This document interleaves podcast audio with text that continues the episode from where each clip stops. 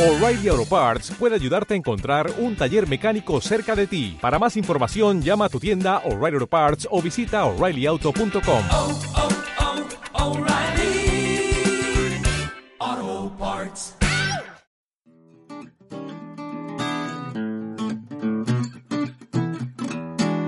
Bienvenidas y bienvenidos a una nueva temporada de Hospitalidad Emprendedora.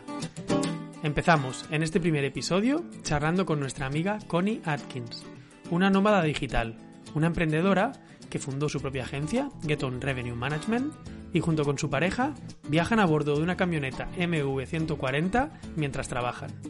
Con ella hablaremos de cómo es emprender en pareja, ventajas e inconvenientes del nomadismo digital y mucho más. Estad atentos porque este año venimos con novedades. A lo largo del podcast os informaremos cómo podéis participar en nuestro concurso. Si os gusta, ya sabéis, suscribiros a vuestra plataforma de podcast favorita y dejadnos un comentario. Hola Connie, eh, gracias por estar con nosotros en Hospitalidad Emprendedora. Para, para, entrar en materia un poco, para que nuestros oyentes te, te conozcan, preséntate un poco eh, cómo, cómo, empezaste. Cómo tienes, eres una emprendedora con su propia agencia, Get On Revenue Management. Cuéntanos un poquito cómo iniciaste ese, camino. Vale, bueno, primero chicos, muchas gracias por la invitación. Súper feliz de poder participar del podcast, del video podcast, así que gracias. Bueno, eh, notarán por mi acento que soy argentina, así que eh, Argentina. Eh, estudié la licenciatura de Turismo y Hotelería en la Universidad de El Salvador y ya desde el segundo, tercer año de la facultad comencé a trabajar dentro de hoteles. Hice primero la, una pasantía en un hotel de Salta, en recepción, y me súper enamoró trabajar dentro de un hotel. La verdad es que cuando inicié la carrera, un poco eh, lo hice pensando en que en que quería viajar y que quería como conocer el mundo y que pensaba que trabajando en turismo y hotelería eso iba a ser una, una posibilidad. Y para los que no han estudiado turismo y hotelería, la realidad es que eso no es así. Es lo primero que te dicen en la clase 1 de introducción al turismo y que es que si empezaste a estudiar hotelería para viajar por el mundo, estás mal. Porque vas en contra de todos los horarios, de todas las vacaciones, de todo, de todo vas en contra. Así que, eh, el primer, me acuerdo esa primera clase donde nos hicieron esa introducción y dije, wow, ¿y ahora? Pero bueno, la verdad es que la carrera fue súper linda, eh, la hotelería me gustó siempre muchísimo, tenía en mi mente el plan de trabajar de joven en un, en un hotel y luego de más grande quizás poner una agencia de viajes y asentarme en algún lado. Así que ese fue mi plan cuando empecé. Eh, trabajé, bueno, como les decía, en recepción principalmente, en hoteles independientes y de cadena y fui pasando por diferentes departamentos. Estuve en telefonía, en recepción, conserjería, ventas, reservas. Cuando empecé a trabajar en la parte de reservas, ahí me empecé como a empapar un poco más de lo que era el área de e-commerce, que en ese momento en Argentina era solo e-commerce, no había mucho más que eso. Y a mí la verdad es que los números me gustan bastante. Entonces, como que me interesó toda esa movida de analizar y de, de ver estadísticas y ver qué cosas podías hacer a partir de, del análisis de números. Entonces me empecé como a meter un poco más en la parte de revenue. Y me surgió la posibilidad de ir a trabajar en, a una empresa muy grande aquí, aquí en Argentina, de una consultora de revenue. Y ahí estuve trabajando durante un año y medio más o menos, hasta que dije, bueno, me lanzo. Total, hay que probar, hay que animarse. Y, bueno, un poco eh, con, el apoyo de, de, mi esposo, que en ese momento todavía no estábamos casados, de mi pareja, eh, dijimos, bueno, si te gusta, si te animás y crees que este es el momento, dale. Yo te banco hasta que arranque, porque la realidad es que nosotros ya vivíamos juntos hacía un montón de tiempo. Entonces era un tema salirte de, la seguridad, de tener un trabajo fijo y de decir, bueno, me estábamos alquilando y, y todo eso, decir, bueno, me lanzo o no me lanzo. Eh, Ari también trabaja en hotelería, así que él siguió trabajando en su hotel eh, mientras yo me iba acomodando con, con la consultora, con, con, mi primer consultora, porque yo tuve un primer emprendimiento y luego el segundo emprendimiento que, que es Geton. Y la verdad es que en el primer mes de, de trabajo tengo que decir que cubrimos los gastos, así que estábamos súper felices en ese momento, porque todo el mundo nos decía, esto es muy raro, la verdad es que es que al primer mes ya tengas como balance positivo es muy extraño. Así que eso fue como una inyección de energía de decir, bueno, evidentemente se puede, no es tan complicado, y ahí empecé en ese camino. Esto fue más o menos como en el 2014, más o menos, que arranqué con, como independiente. Y desde ese momento eh, me enfoqué 100% en lo que es la parte de, revenue y bueno, a trabajar con hoteles, eh, principalmente hoteles independientes y, quizás como más más pequeños en estructura, donde quizás necesitan un apoyo más integral, un poco aprovechando que yo venía de trabajar en hotelería y en la parte de operaciones y poder apoyarlos en toda esa parte, ¿no? En procesos, en, a veces me decían, Connie, ¿cómo hago tal cosa? ¿Vos cómo lo harías? Entonces un poco era salirme de ese papel solo de revenue y de analizar números y ayudarlos un poco en la, en la asistencia como consultora general dentro de, de la hotelería. Y eso es algo que me gusta un montón porque uno tiene una rutina de trabajo y estas cosas son las que hacen que quizás te salgas un poco de esa rutina y que le dé un poco más de dinamismo al trabajo diario. Así que es, esos fueron mis inicios y, a partir del 2014 que, que, bueno, que ya estoy como independiente trabajando full en la consultoría de revenue. Qué, qué, importante que como consultora igual puedas dar esa visión de una persona que ha estado dentro de, de un negocio similar al cual estás consultando en distintas posiciones, porque puedes aportar muchísimo más valor que solo revenue. Em, ¿Hay algo que extrañes? Ya sé que estás en consultorías eh, independiente hace más de cinco años, pero ¿hay algo que extrañes de trabajar en hotelería y en hoteles y en las diversas posiciones en, las cuales estuviste? Y un poco creo que es esa... Mm, a mí de trabajar en recepción me gustaba mucho como los líos que surgían en la recepción, ¿no? Esas cosas como impredecibles que esa adrenalina de, uy, no sé, nos sobrevendimos o no, de repente se rompió algo y decís, ¿y ahora cómo lo, lo salvamos? O, o después de haber pasado por una situación así súper estresante, que te llegue un regalo de algún huésped agradeciendo todo el trabajo que hiciste. Me acuerdo que una vez un hombre estaba trabajando en el Hotel Meliá Recoleta, aquí en Buenos Aires, un hombre se había ido súper contento con la recepción y como dos meses más tarde nos mandó una postal desde su país a cada uno de los integrantes del equipo. Eso fue como, wow, que te hayas ido y que te hayas tomado el trabajo de escribir una postal y mandarla para cada uno de nosotros, son esos detalles que, que bueno, eso sí se extraña.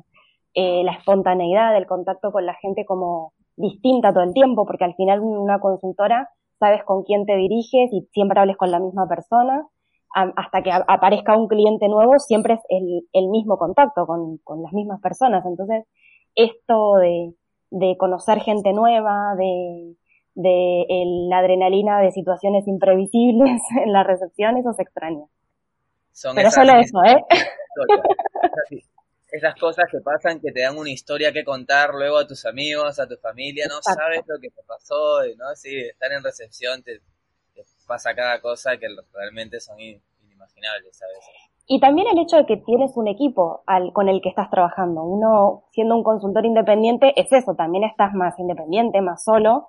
Entonces, esa calidez o ese, ese tema de, de tener la, eh, estar con pinche con algún compañero y de, de los chistes y las bromas y esas cosas que surgen trabajando tantas horas adentro de un hotel, eso se extraña un poco, pero bueno, es el, es el, el problemita o un poco el, no es un problema, es esa sensación de que hay algo diferente de ser, de trabajar en una empresa grande y compartir con compañeros a estar independiente. En tu caso no es tanto consultor independiente, sí que lo es, pero en tu caso es con la, con tu pareja.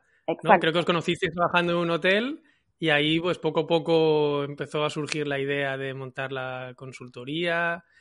¿Cómo es ese proceso? Porque yo creo que mucha gente que nos está escuchando o, gente que ha empezado a, emprender con la pareja y es algo que muchas veces eh, nos echa para atrás, ¿no? Es algo que se dice, no, esto no lo hagas porque va a acabar mal.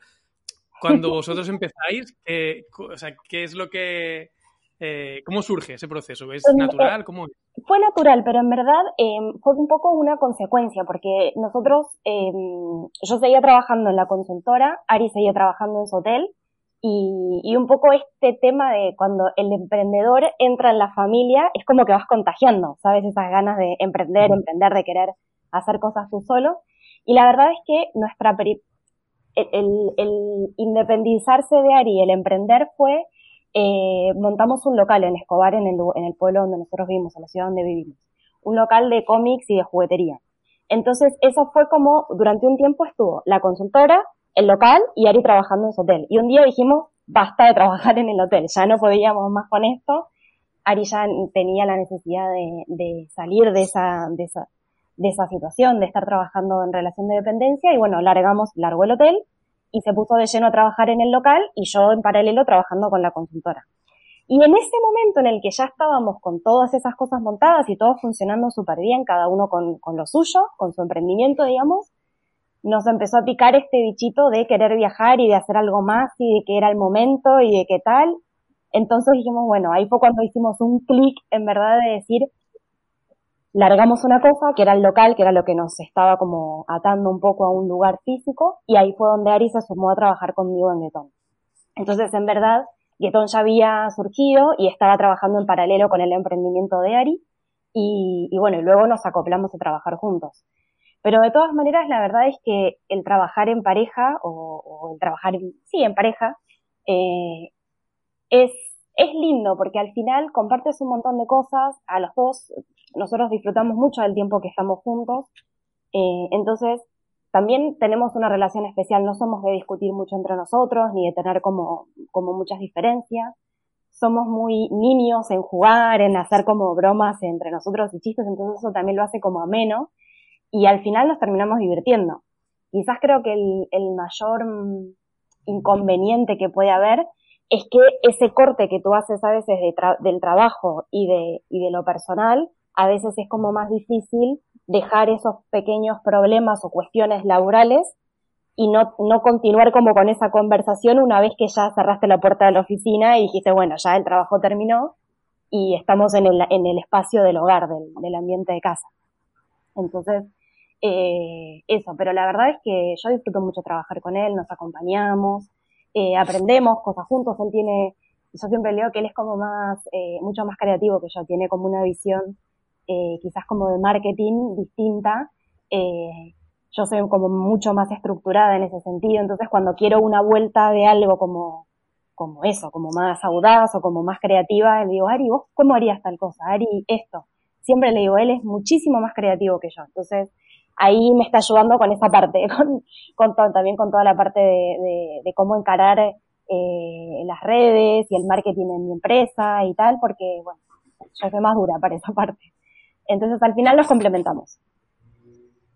En un principio, eh, me imagino que cuando lo empezaron a comentar esta idea de emprender juntos, se lo habrán comentado a su familia, a sus amigos, empezaron a recibir un montón de comentarios, opiniones eh, acerca de los pros y contras de, uh -huh. del proyecto que estaban encarando, por más de que, claro, eh, la agencia ya existía, bueno, se iba a acoplar él. Eh, ¿Tenías tú personalmente algún miedo en particular al principio de iniciar este proyecto juntos, de eh, mezclar la vida en pareja con lo profesional y cómo encaraste eso o simplemente la verdad que no lo pensaste mucho y fuiste adelante? Sí, no, la verdad es que no lo pensamos mucho. Fuimos de una y la, y no ten, la verdad es que no nos daba miedo eso. Porque ya te digo, no, como nos gusta compartir tiempo juntos y los dos venimos de la hotelería y los dos fuimos viendo cómo creció esto y cómo surgió y al margen de que al principio estaba operativamente yo sola, él igual estaba al lado mío acompañándome y gestionando las cosas. Y entonces al final era como que no estaba el papel propiamente dicho de que integraba el grupo de Guetón, pero igual estaba ahí. Entonces al final era como, bueno, fue algo natural. Bien. Yo en la historia que nos comentaste, eh, porque bueno, hay que aclarar, tú eres nos, nos, conocemos previamente los tres uh -huh. por la comunidad de Revenue Nomads. Exacto. Entonces tenemos un poco de, de, conocimiento acerca de tu historia. Y comentas acerca de un libro que leyeron juntos, tú y Ari, eh, que es un poco el libro que les hizo cambiar el chip o les hizo ver que hay una dis manera distinta de, de, de, vivir y trabajar, ¿no? Sí. Eh, ¿nos, ¿Nos quieres contar un poco cuál era ese libro y, y qué fue, qué fue las, cuál fue la semilla que despertó ese libro. Bien, nosotros eh, apenas, apenas nos pusimos de novios, eh, fuimos a, hicimos un viaje a la costa de aquí Argentina y en las vacaciones Ari me regala a mí un libro que se llama Atrapa tu sueño, que es un libro de una pareja argentina que es Alejandra y Hernán Zapp, eh, que viajaron desde Buenos Aires hasta Alaska en un auto súper antiguo. Entonces, él me regaló ese libro y nos tomamos como costumbre en esas vacaciones sentarnos todos los días en la playa a leer un capítulo cada uno en voz alta. Entonces estábamos, imagínense la situación, ¿no? En la playa con la, con la sombrilla, las sillas y tal, nosotros el mate. Entonces uno leía un capítulo, el otro escuchaba y al capítulo siguiente leía el otro. Y en eso nos pasó, nos pasaba de todo, porque nos emocionábamos, nos reíamos, la gente nos miraba como diciendo, ¿qué les pasa a estos dos? Porque era como que pasábamos de un estado al otro.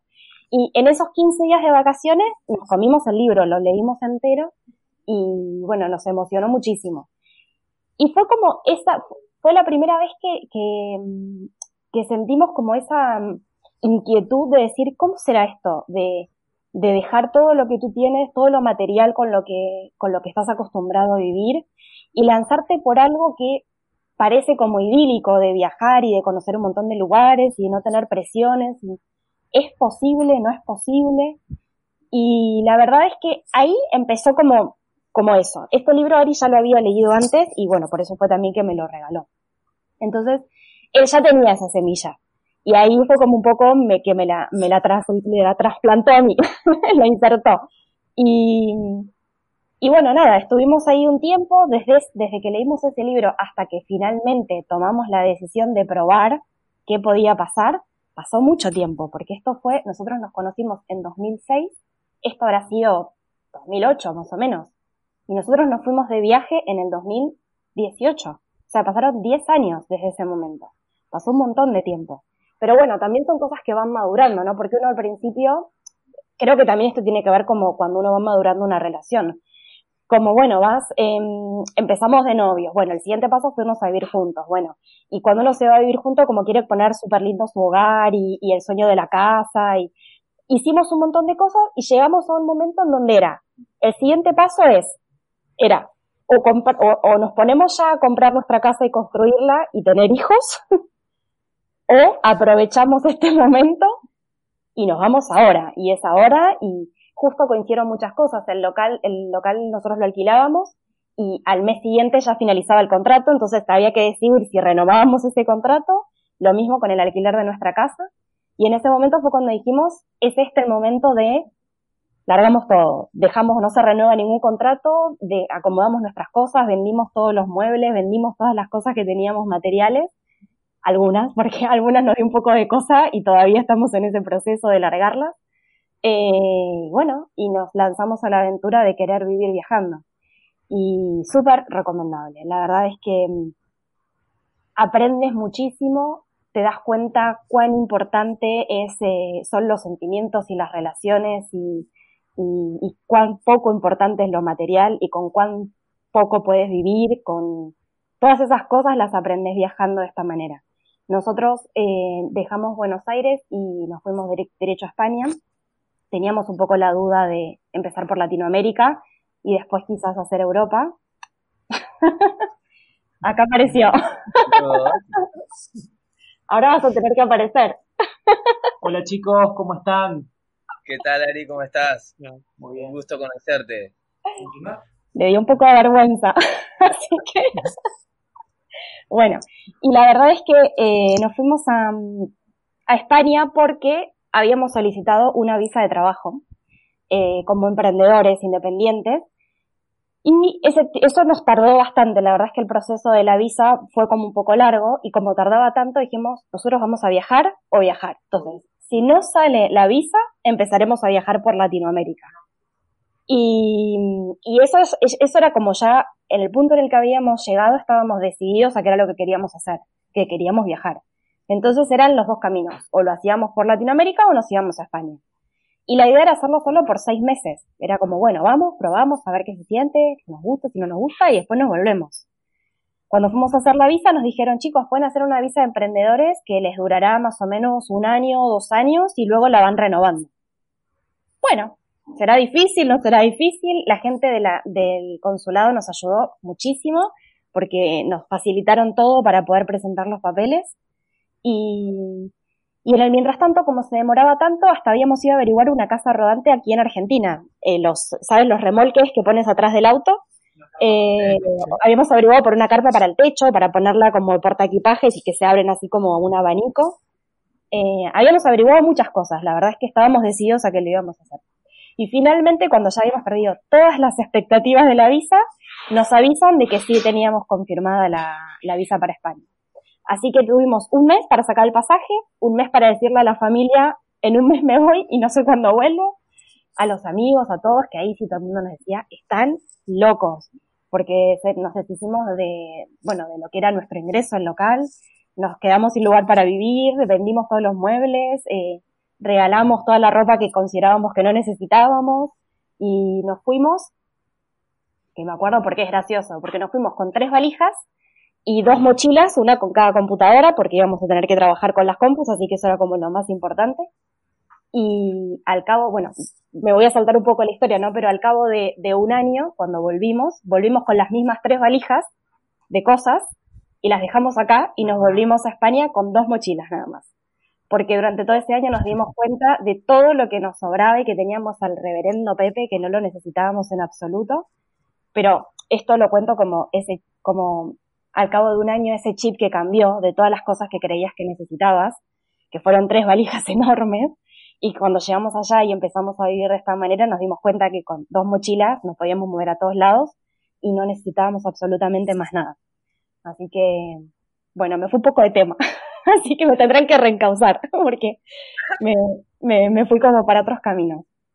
Eh... La verdad que es un gusto escucharte porque lo cuentas con esa pasión y con esas ganas y yo creo que es un ejemplo también para, para todos los que nos escuchan que quieren emprender y, que quieren ser nómada digital y que vean, como dices tú, que la gente te dice que eh, os decía que estabais locos o que veíais a lo mejor muchos problemas y como tú dices, al final con empeño y en este caso con ayuda del consulado, al final vas viendo y vas haciendo realidad tu sueño, ¿no? Yo creo que lo más importante en ese sentido es no dejarse llevar por las cosas, por lo que te dicen los otros, no solamente desde, desde lo que es su opinión solamente, sino desde su vivencia, porque lo que a veces a uno le ha sucedido, al otro no le pasa igual. O sea, no sé por qué es, pero la realidad es que eh, cuando yo fui a, cuando nosotros fuimos al consulado a pedir la visa, todo el mundo nos decía, una visa para España, no, imposible, no, no se va a poder, es súper complicado, tienen que tener la ciudadanía y ahora la ciudadanía se ha puesto súper difícil por, la, por, el parentesco, que si el abuelo, que si el padre, que si no sé qué.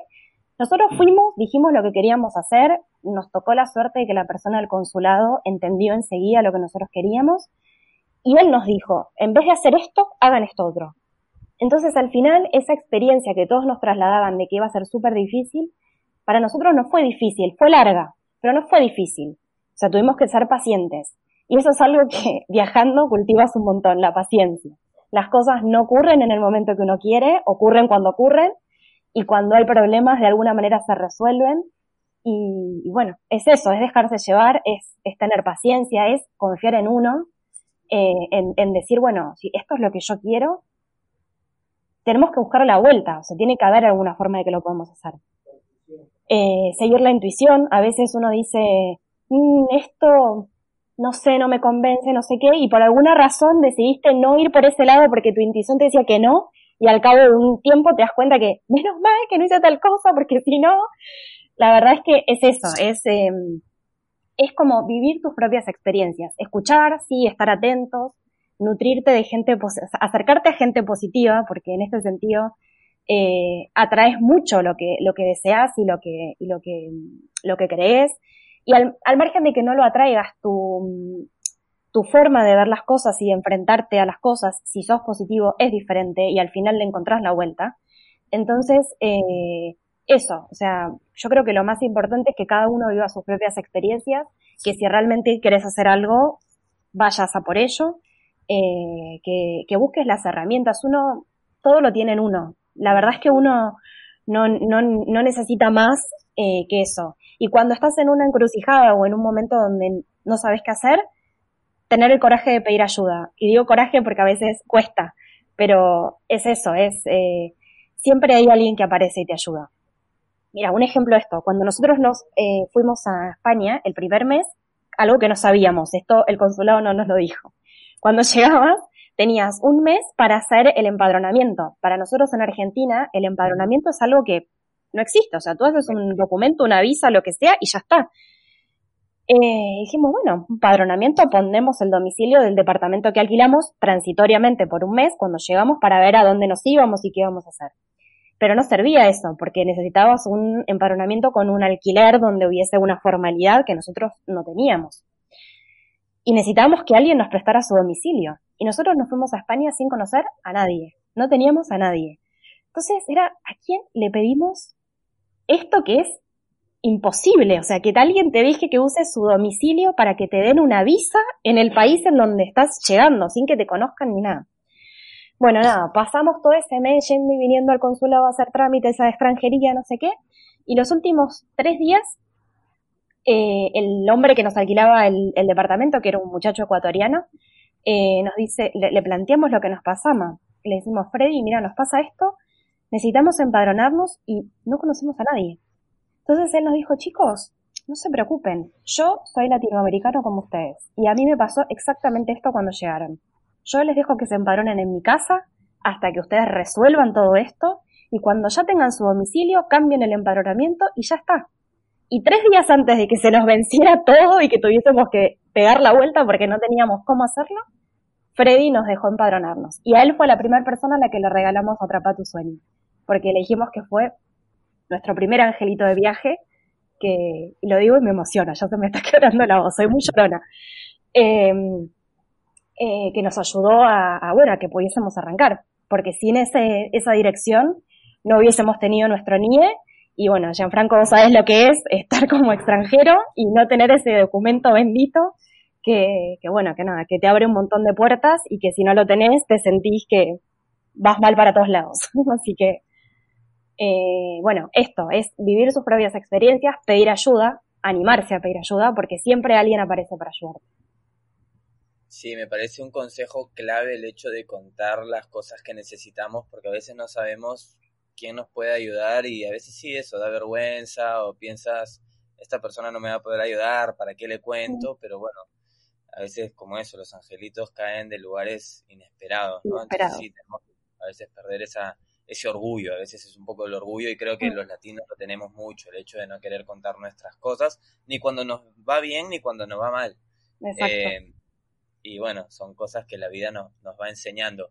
A mí me gustaría saber una cosa que eh, el hecho de viajar en pareja, ustedes ahora, bueno, están en Argentina, pero han estado desde el 2018 viajando en un espacio reducido, en una caravana, en una camioneta, ¿no? Trabajando juntos. Eh, antes ya has mencionado el hecho de saber eh, separar tus espacios o tus momentos personales y profesionales. Y aquí aún ahora estamos reduciendo el espacio de vivienda, trabajando juntos, pareja. Eh, ¿qué, nos puedes contar en cuanto a qué, estrategias, qué, cuáles son los hábitos que tienen ustedes un poco para, para saber separar esos momentos profesionales y personales y convivir de mejor manera? Porque no, no creo que sea algo muy fácil de hacer, ¿verdad? Sí. Bueno, la verdad es que en, lo primero es que nosotros, la mayor parte de nuestros clientes están en Latinoamérica. Entonces, eso hace que, estando en España viajando, nuestro horario de oficina, por decirlo de alguna manera, empieza a las 2 de la tarde, más o menos, dependiendo, a la 1, a las 2, dependiendo si estamos en verano o en invierno. Pero um, empieza a las 2 de la tarde. Entonces, eso nos da toda la mañana libre hasta después del mediodía para hacer cosas.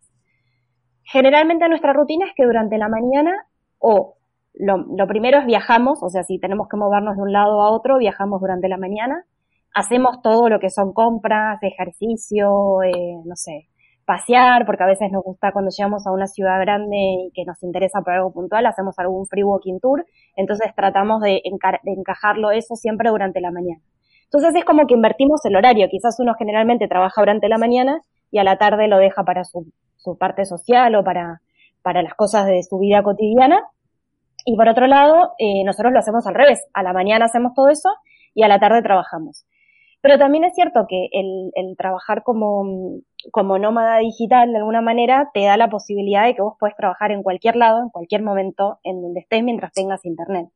Entonces, sí que en ese sentido tratamos de tener esa rutina, de decir a la mañana disfrutamos y a la tarde trabajamos un poco, pero somos flexibles en decir, bueno, hoy necesitamos que sea al revés y bueno, se invierte y ya está. El tema del espacio pequeño y, y vivir viajando con tu pareja y con nuestro perro, porque nosotros vamos tres, vamos con nuestro perrito, eh, y tenemos una camioneta que no es una casa rodante, es una furgoneta, es una MB 130, 140, y es chiquita, la verdad. Entonces, eh, el espacio realmente es reducido, pero es el espacio interno el reducido, porque un montón de otras cosas las hacemos al aire libre. Y les puedo asegurar que hoy eso se extraña un montón, estar adentro de un departamento, sin esa posibilidad de abrir la puerta y tener un patio enorme, que es el lugar en donde estacionás, se extraña un montón. Hacemos mucho vida de, bueno, estar con la mesa afuera, con las sillas y armarnos como, como nuestro patio en el, en el lugar en el que estemos. Entonces, eso se extraña. Y, y el hecho de convivir las 24 horas, los 7 días de la semana en un espacio muy reducido, hace que te conozcas todavía mucho más con tu pareja. Entonces, la realidad es que cada uno sabe por, por los gestos, por el, comportamiento corporal de cada uno cuando el otro necesita espacio. Y, y bueno, y ese espacio a veces no es un espacio físico, sino quizás es el silencio a veces es aprender a, a, estar en silencio. A, la gente no siempre les gusta estar en silencio y, y, puede resultar incómodo, pero cuando la realidad es que las, las relaciones fluyen y uno se conoce con la otra persona, sabe que estar en silencio no es algo incómodo. Entonces de repente estamos cada uno en su sillón, acostados, uno leyendo, el otro mirando algo o, o no sé, a mí me gusta tejer y hacer algunas cosas manualidades, entonces me pongo a hacer esas cosas. O Ari se pone a trabajar con la camioneta, que obviamente es el que se encarga de todo lo que es el, el mantenimiento y todas esas cosas, entonces su espacio también de, de, distracción a veces es ese, es empezar a desarmar. Y en un momento nos encontramos con toda la camioneta desarmada porque bueno, necesitaba hacer catarsis y empezó a desarmar, desarmar, desarmar. Y, y bueno, nada, es simple, simplemente es eso, es como respetar los espacios de cada uno, que no siempre son espacios, a veces quizás es simplemente darte tu tiempo de silencio para que el otro esté consigo mismo, por decirlo de alguna manera. Y, decías ahora, eh, comentabas, por ejemplo, las, las, ventajas de ser nómada digital, en el sentido de que tú te organizas tu tiempo, puedes organizarte como tú quieras, etcétera. Pero también habrá inconvenientes eh, por tener este estilo de vida. ¿Cuáles son los mayores o la mayor dificultad que tenéis trabajando como nómada digital? Eh, ¿Algún consejo que le podáis dar a alguien que está eh, emprendiendo en ese, en ese camino?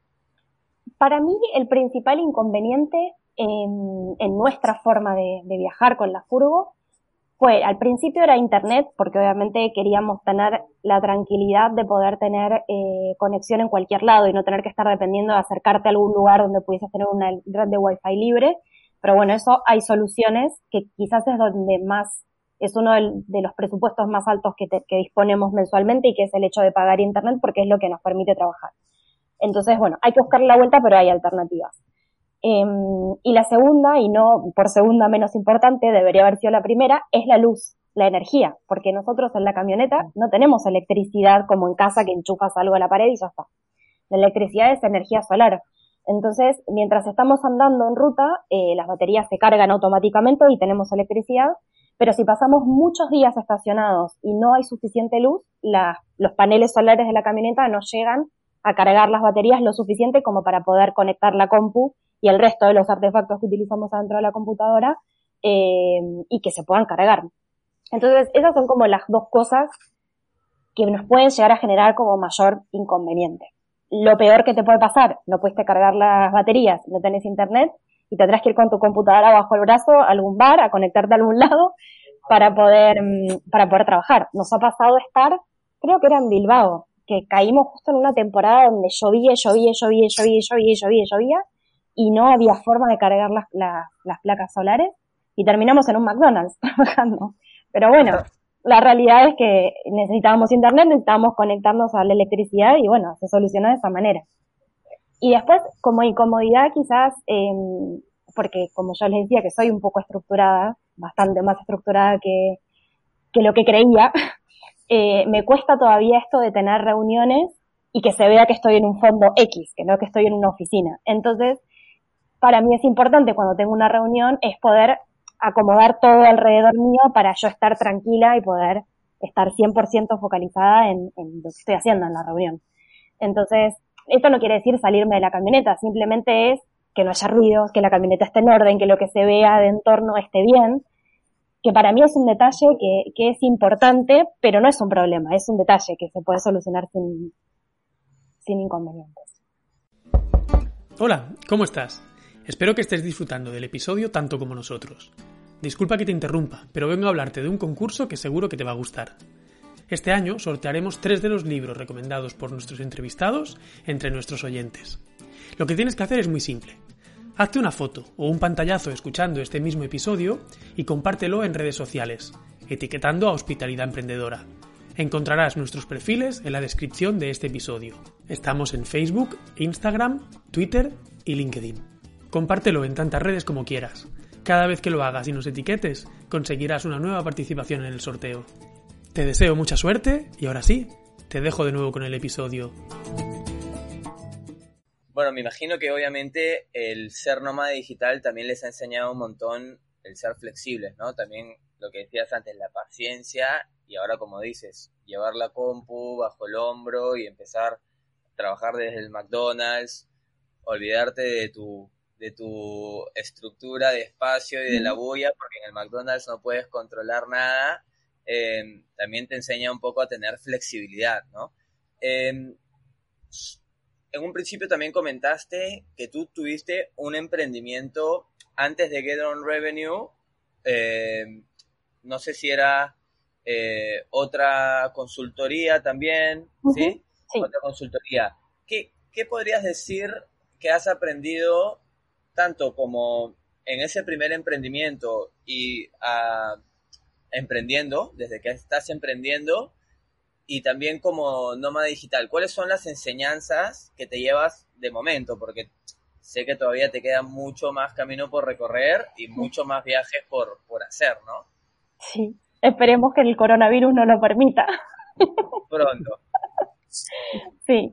Eh, a ver, del primer emprendimiento, la verdad es que mm, esto es súper importante para todos los que quieran emprender en, más de uno, digamos. Elegir bien a la persona con la que van a asociarse para emprender. Elegir bien en el sentido de, de sabes, que, que sepan que los dos van a estar al máximo, porque en mi caso fue una de las cosas que, que, que generaron un inconveniente, ¿sabes? El, el, el tú sentir que estás dando mucho, mucho, mucho y que la otra persona quizás no te está acompañando tanto. Entonces, al final, eh, eso que al principio parece que se puede solucionar, con el paso de los años empieza a pesar. Y, y es muy feo si, si con la persona que decides emprender eh, es un amigo o, o, es alguien que, tiene, que le tienes cariño, eh, que bueno, que nada, que, que esa relación se pueda romper por una tontería como es un negocio, un trabajo.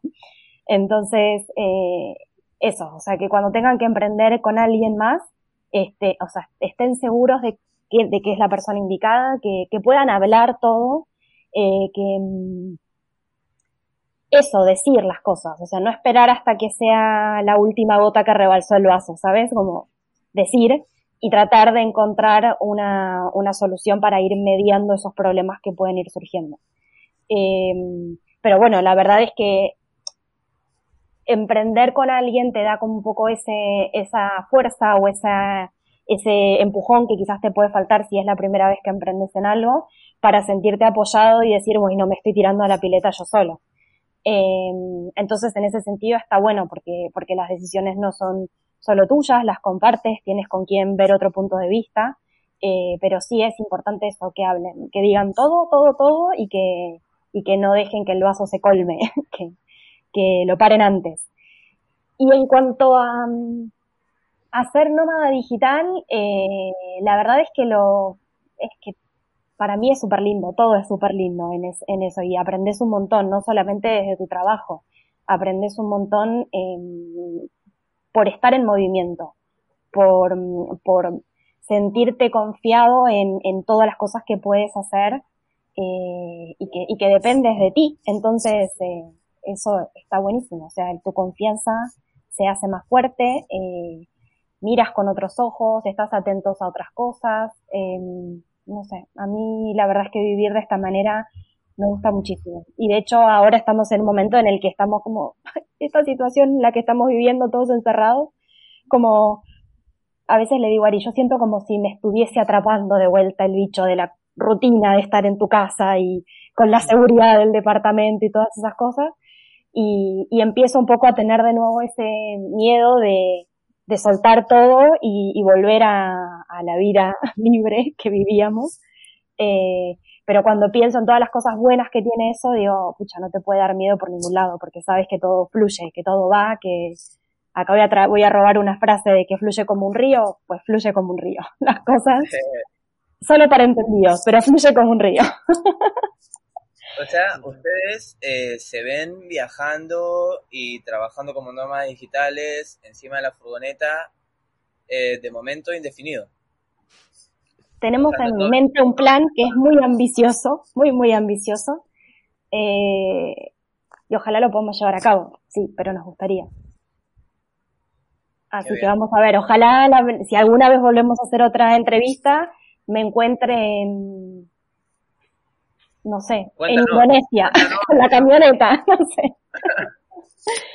eh, Habrá una segunda entrevista entonces para ver para ver cómo va ese proyecto. Ojalá Nos que sí. encontramos Que... todos en la camioneta, cuando pases por Barcelona y la hacemos Eso. desde la camioneta todos. Ahí está, y así pueden conocer al abuelito. Nosotros a la camioneta le decimos el abuelo, porque es una camioneta viejita y porque pertenecía a un señor muy grande. Y bueno, nada, entonces le pusimos el abuelo de nombre.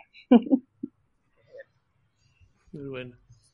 Se me pasa por la cabeza, escuchando un poco la historia, así como contabas antes de, los clientes, de que te gusta eh, cuidar un poco el background, de que esté cuidado de la camioneta. Eh, no sé si algún cliente alguna vez se ha sorprendido de que, de que le recibáis, eh, la llamada desde la camioneta, eh, como que se, no haya entendido, no sé si alguna vez os ha pasado algo, algo así por el estilo. No, la verdad es que no. Y en este sentido está bueno porque la relación que yo tengo con todos mis clientes es como muy amena, realmente. O sea, yo cuando hago mis viajes de trabajo, por ejemplo, ahora debería estar pensando en viajar a Chile y al interior de Argentina a visitar a mis clientes, ¿no? Y siento como que voy a visitar amigos, ¿sabes? O sea, tenemos una relación que decimos, bueno, nos ponemos a charlar de trabajo y hablamos lo que tenemos que hablar de trabajo y después nuestra charla sigue un par de horas más de cosas personales, de la familia, de yo he ido a visitar a las familias de, de, sus, mis clientes, los conocen a Ari, saben todas las cosas que me pasan en lo personal. Entonces al final es como, ellos saben en lo que estoy y no, no es un problema en absoluto. Sí me ha pasado una vez que haber tenido una llamada y decir, hola, ¿dónde estás? Estamos en Dinamarca y a los tres días, no sé, ¿dónde estás ahora? Y estamos en Suecia, pero, pero hace dos días estabas en Dinamarca, estás en Suecia, mañana ¿dónde vas a estar? Y no sé, estamos pensando que si nos cruzamos a Noruega, entonces es como, wow. pero, pero no, o sea, no sorprenderse en el, en el mal sentido, ¿sabes? Como, que envidia, está yendo de un lado para el otro.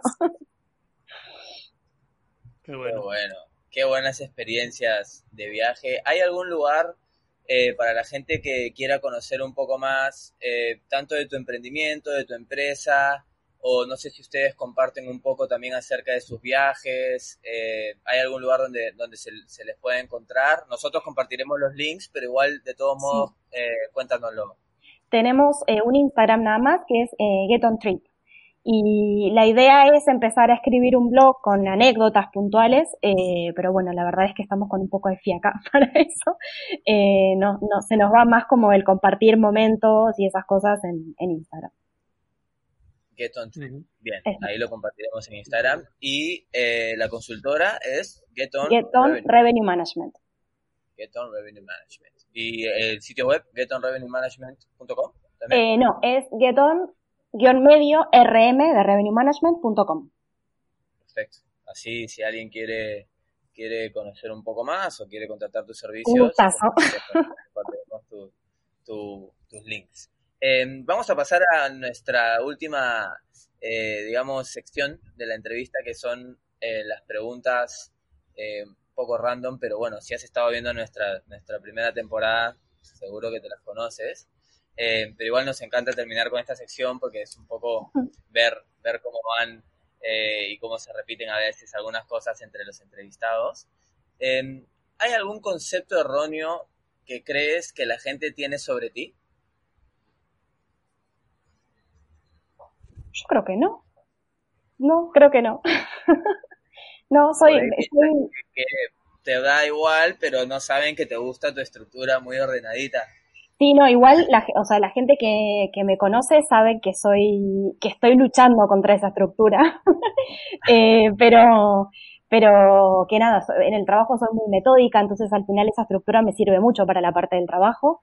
Eh, y nada, soy, soy muy sentimental, soy, eh, creo que soy bastante espontánea, eh, y me muestro de esa manera, la verdad es que soy así, no lo puedo evitar. A veces, mira, me pasó una vez con, con un cliente estar charlando y en una reunión de trabajo, estábamos todo el grupo, y que empezaría a decir, ¿sabes qué? Extraño estar allá, los extraño, hacía mucho que no hablábamos y me surgen esas cosas, soy así. Entonces, creo que me conocen ya. 100% natural, Sí. eso sí. ¿Cuál es una creencia personal tuya que otras personas pueden pensar que es una locura?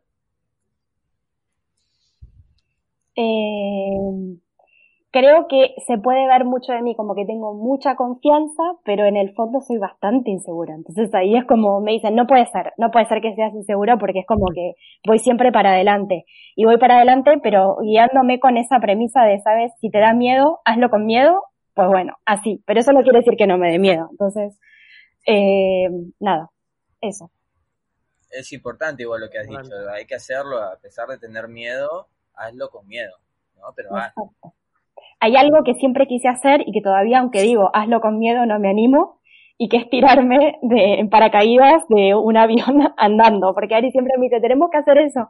Y cada vez que veo algún video, veo la gente que está por saltar y yo no, me voy a morir, si hago eso me voy a morir. Y todo el mundo dice que es una experiencia genial. Todavía ese salto de hazlo conmigo, a ese no me animo. Pues yo te lo recomiendo porque es una experiencia increíble. ¿eh? Es que yo creo que, que me dará un infarto en el momento en el que me empujen. Ya está, ahí me, me dio un infarto. se te olvida y solo disfrutas. Creo que todos deben tener esa sensación en ese momento. Que vas a morir, que no hay otra, otra sensación. Es no esa. creo que nadie por primera vez se vaya a sentir cómodo en las alturas, así nomás. O Sí, sea, tal cual. seguro que a todos le- a mí me da cosa, pero también me, me intriga hacerlo y sé que lo tengo que hacer más pronto que después porque cada vez va a ser más difícil, me parece. Tal cual. Eh, ¿Cuándo fue la última vez que cambiaste de opinión acerca de algo importante y por qué fue? La última vez que cambié. Bueno, a ver, últimamente, sí, sí, me estaba pensando como en algo muy, muy importante, pero igual esto que voy a decir no es poco importante. Eh, últimamente, eh, lo que decía antes, estamos como con esta cosa de, de, de, de, de seguir viajando, de no viajar y no sé qué, y, y justo ayer estuve conversando con mi hermano y me decía, bueno, pero Connie, ¿qué, vas a, ¿qué van a hacer ustedes de su vida con esto? No tengo idea, pero hoy te digo que no tengo idea y mañana tengo clarísimo que a la miércoles todo y capaz que pasado digo, no, no, esto así. Pero bueno, son cosas importantes, pero tan, soy bastante coherente en el tiempo con, con lo que pienso, salvo esto que les estoy contando. Creo que no hay otra situación en la que diga, bueno, he cambiado de, opinión tan drásticamente como para, para traerlo a cuento, digamos. La siguiente pregunta me sorprendería si respondes otra cosa diferente a la que tengo, a la que tengo en mente que vas a, a responder. Yo también Es- tengo en mente. ¿Cuál es el libro que más has regalado? Ay, no sé. Atrapa tu sueño, sin duda. y se lo recomiendo a todos, ¿eh? que además está, do- está mm, traducido en un montón de idiomas, así que lo tienen que leer. Y hay otro que es súper lindo, eh, que se llama Naranjito y yo, que es de un chico, de un gallego de la, Coru- de la Coruña, que se llama Jorge Sierra. Eh, es un chico que también le dio la vuelta al mundo literal en un, en un Citroën, ¿un Citroën cuánto? un Citroën C2. Es un, bueno, no sé si lo conocen, es- son esos, son esos autos que tienen como, como, sabes, las ruedas así como muy para adelante. Sí. Eh, Súper lindo. Y, y tras- lo que tienen los libros de viajes, no sé si ustedes han tenido oportunidad de leer, es que transmiten mucho lo que la gente siente cuando está viajando y viviendo determinadas cosas. Y no sé si es porque nosotros nos ha tocado estar de ese lado, pero te emocionas de verdad, estás leyendo y te metes tanto en la historia que llegas a sentir eso, el, la emoción por esto, la desesperación, el, el miedo, el llanto, todo lo sientes. Y bueno, súper lindo. También se los ¿Nos puedes repetir el, título? ¿Cuál era? Naranjito y yo. Naranjito y yo, perfecto. Pondremos todos en la descripción también del episodio para que la gente que quiera lo, lo pueda conseguir. Vale. Y los apuntaremos a nuestra lista para leer porque yo no he leído ninguno de los dos y me, me anima viajar trabajando. Bueno, la próxima semana voy a hacer mi primera prueba si es que logro alquilar la furgoneta. Muy bien. eh, ahora la última pregunta es, eh, ¿cuál es una compra reciente eh, sí. por menos de 100 euros, una compra pequeña diríamos, que les cambió la vida o les sorprendió enormemente? A, ti, a o, ver, o a la... relaciona, relacionada con, con, lo que hacemos, tengo que decir que el, el modem inalámbrico que capta señales en todo el mundo. Porque wow. es, es, lo que nos permite estar en cualquier lado y, y bueno, y tener um, conexión. Eh, y acá me está soplando Ari que unas buenas baterías y una buena placa solar, pero eso es un poco más caro que eso, que 100 euros, nada más. Pero es súper necesario para poder estar tranquilo. Claro, deben llevar baterías de sobra, ¿no? O sea, cargadores externos. Eh, no, cargadores externos no. Tenemos el, en la camioneta tenemos una batería que va solo para el, la mecánica de la camioneta y otra que es para todo el resto. Y tenemos dos placas solares grandes y, y sí tenemos un cargador externo que aprovechamos cuando estamos parados en algún lugar donde nos podemos enchufar para electricidad para enchufar ese cargador y darle más potencia a las baterías si es que estamos en días nublados y tal. Eh, pero bueno, con eso, con eso nos vamos manejando. Bien, pondremos el link al modem, que me parece algo súper interesante porque a veces uno también simplemente viaja de vacaciones y no quiere perder conexión a internet. Lo que me sorprendió es que es una empresa argentina con, con, con conexión con España, es argentina española. Entonces me sorprendió mucho, así que súper bien. Te clavó al dedo. Sí, sí, sí. Eh, bueno, no, no sé si, si, puedo decir marcas, pero si no después les paso el link para que lo tengan ahí y lo puedan, lo puedan promocionar, porque la verdad es que es muy útil para el que viaja trabajando, está bueno. Sí, nos, nos pasas el link porque igual sí lo, lo, queremos compartir para que la gente que le interese lo, lo tenga para, para, eh, para poder comprarlo. ¿Hay algo más que, que te gustaría comentarnos? Ya estamos llegando aquí al fin de la entrevista. ¿Algún otro consejo que le quisieras dar quizás a las personas que se están queriendo animar ahora con el, todos estamos con cambios de paradigma, pensando qué hacer en el futuro y estoy seguro que mucha gente se plantea el hecho de ser nómada digital. Eh, ¿qué, cuál, ¿Cuál se podría ser una última reflexión que te gustaría compartir con ellos? Una última reflexión sería que eh, lo primero, que en el mundo hay mucha más gente buena que mala y que eso es importante porque uno siempre tiene miedo de lo que le puede pasar cuando está viajando y la verdad es que son más las personas que se acercan a ayudarte que las que se acercan para hacerte algo malo. Así que eh, eso lo primero. Y lo segundo es que la verdad es que yo recomiendo que cualquier persona que tenga al menos un poquito de intriga de qué se siente, eh, que, tenga curiosidad, que se anime a, aunque sea, mira, no, o sea, hay distintas formas de viajar eh, de mochila, eh, de mochilero, con la camioneta, en bicicleta, en moto, eh, en auto, como ustedes quieran. Hay un montón de formas de viajar, pero al margen de viajar y de, y de conocer, que te amplía muchísimo la mente porque tienes una perspectiva de las cosas totalmente diferente, eh, desde, el, no sé, de las cosas cotidianas que haces hasta yéndome un poco más de lleno a, la, a la parte política de cada país, en cómo cada, un, cada país gestiona políticamente eh, sus gobiernos. Eh, el viajar te permite conectarte muchísimo más con la naturaleza, sos más consciente de todo lo que, de lo que consumís, de lo que gastás, de lo que contaminás, aprendes a reciclar, a cuidarlo, no sé, el agua, el, eh, de, de, no consumir más no consumir tanto plástico, de tratar de buscar la vuelta para usar cosas que no contaminen. Y eso en realidad no sé si es una consecuencia, pero estás tan cerca de la naturaleza que lo ves, lo sentís. No sé, creo que si hay alguien que está viajando y en algún momento no empieza a cambiar eso, es porque no entendió nada de todo lo que está viendo en el mundo mientras está viajando. Hola, hola. ¿Ahí sí? Te, hemos- Uy, te hemos perdido y es una pena porque el consejo, la verdad, que era. Ay. Te hemos perdido la última frase. Eh, lo no, que cuéntanos la última frase porque todo lo demás. Bueno, lo que decía es que cuando estás viajando, estás tan en contacto con la naturaleza. ¿Se está cortando de vuelta? Sí. No, no.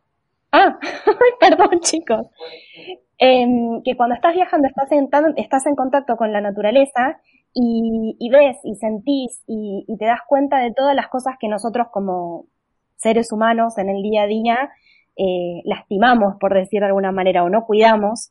Y en el momento en el que empiezas a viajar y, conoces distintos lugares y ves cómo la gente vive en esos diferentes lugares y ves el impacto del humano en la naturaleza, es imposible que no empieces a tomar, aunque sea pequeñas medidas, para ser más sustentable, para ser más ecológico, para reciclar, para un montón de cosas. Y yo creo que si todos en algún momento de nuestra vida hacemos algo así y empezamos con esas cosas chiquititas, re pequeñas, indefectiblemente tenemos que generar un cambio. Y con todo lo que está pasando en este momento, creo que es el momento de abrir todavía más la cabeza y lanzarnos a empezar a hacer, aunque sea esas pequeñas cosas. Eh, son aportes mínimos que si nos sumamos a toda la humanidad que los puede hacer, eh, tenemos que hacer una diferencia. Así que, eh, Mm. Qué bien. Pues nos quedamos con ese gran consejo para finalizar que desde aquí apoyamos y trasladamos a toda nuestra audiencia. La verdad que a mí me ha, me ha encantado. Nos seguiremos viendo en, la, en la comunidad, en Revenue Nomads, Por supuesto. que también aprovecho, si alguien nos escucha y quiere saber más eh, de quiénes somos, que pondremos también los enlaces.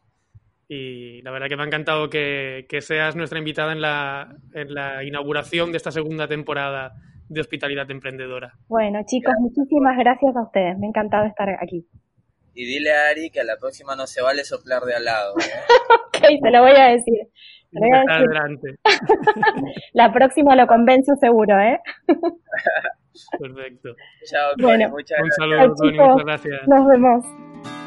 Eso ha sido todo por hoy. Esperamos que hayas disfrutado de este episodio y haberte aportado conocimiento de valor para tu desarrollo personal. Recuerda suscribirte a nuestro canal y dejarnos tus comentarios. Comparte este episodio y contagia la ilusión del crecimiento personal. Hasta la próxima.